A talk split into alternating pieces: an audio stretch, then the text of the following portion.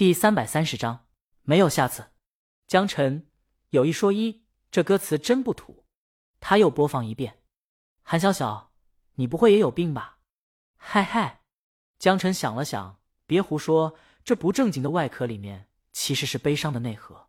韩小小翻了个白眼，他退回到自己工位上，搜了一下，发现已经有媒体在报道摇滚葬礼了。摇滚葬礼怎么回事呢？摇滚相信大家都熟悉吧？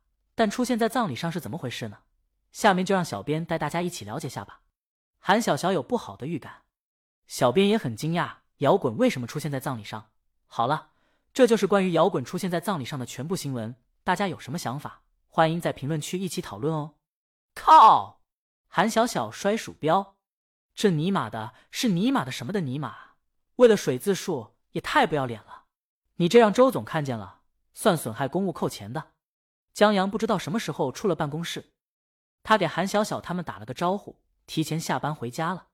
坐在办公室是想不出十二公民的。江阳打算去打会儿篮球，慢慢想。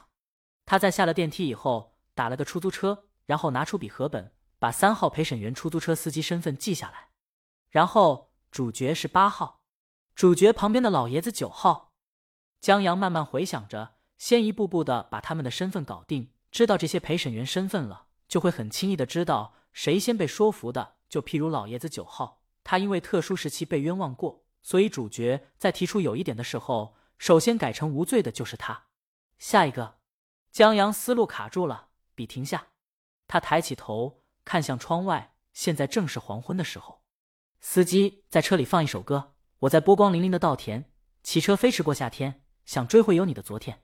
我在田埂上望着斜阳。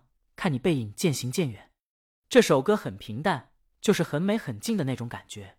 至于唱歌的人，江阳很熟悉，就是他老婆的声音。但不知道为什么，江阳对这首歌的印象不是很深。他问司机：“师傅，这什么歌？”师傅不知道沉浸在歌声中，还是在专心开车，愣了一下，又听了听歌后说：“一部电影的插曲，我记得电影名字叫《夏日烟火》。”李鱼在退隐前不止出专辑。也经常出单曲，或者为影视剧演唱插曲。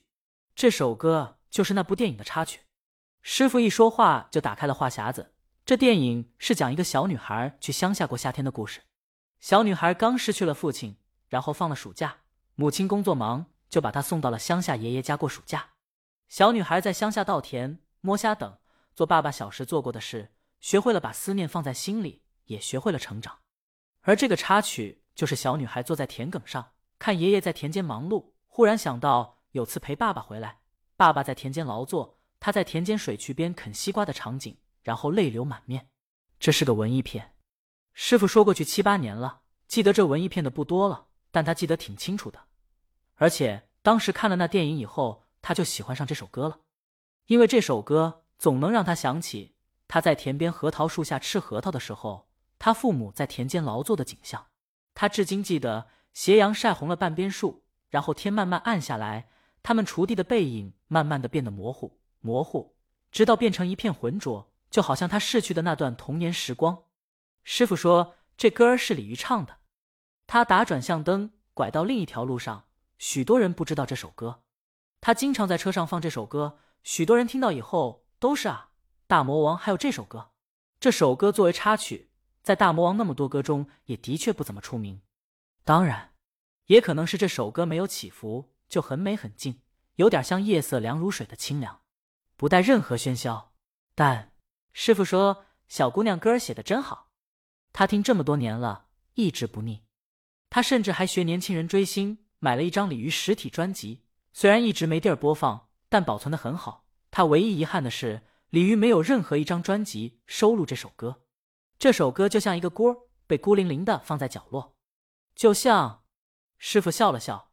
他上年纪了，大儿子都工作了，小儿子马上也要高考了，生活的繁忙也渐渐的让他把那段父母黄昏背影的记忆放在心里某个角落了。也只有这歌响起的时候，偶尔能记起来。江阳点下头，望着外面的车水马龙，也不见得。我听说鲤鱼有一个电台，指不定下一期节目就唱这首歌了。师傅笑了笑。没放在心上，是吗？那我到时候听听。江阳还想说，今年是大魔王出道十周年，他会要出一套黑胶珍藏套装，不止涵盖所有专辑，听说还要收录一些单曲制作成唱片作为套装彩蛋，指不定就有这首歌。只是这项目策划已经挺长时间了，收录的单曲或许早定好了，而且定好的单曲都有收录的目的和意义，现在加一首单曲可能不太现实，所以江阳就没说。师傅停下车，公园到了。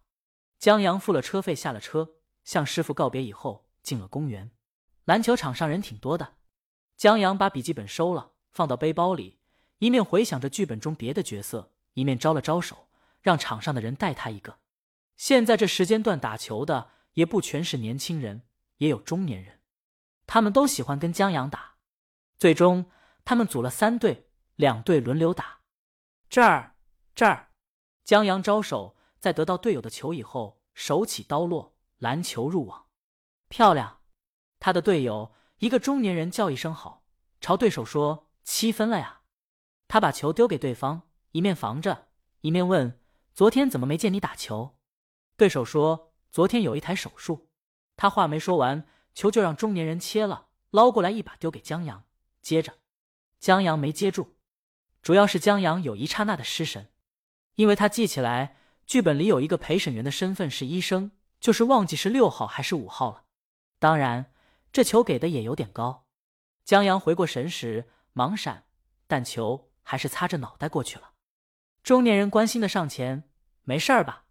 江阳摇头，稍微有点疼，但无大碍，终究是篮球而已，又不是石头。何况他已经在闪了。他们继续开始玩。渐渐到了下班时间，年轻人多起来，但江阳没去找他们。继续打养生篮球，等天渐渐黑下来，到了吃饭时间了，他们才散。江阳朝中年人摆了摆手告别，背起书包往回走，顺手还把笔和本拿出来，把医生这个陪审员身份写上去。只是，江阳忽然发现，他把别的身份都记起来了。一号陪审员是法学院助教，二号是数学教授。江阳停下笔，摸了摸头，看了看篮球场。日，这一招。居然重现江湖了！他本来不大喜欢用这一招的，但既然被砸了一下，还记起了剧本，倒也算没白疼。但绝不能有下次了。江阳不住警告自己，不能有下次了，不能有下次。本章完。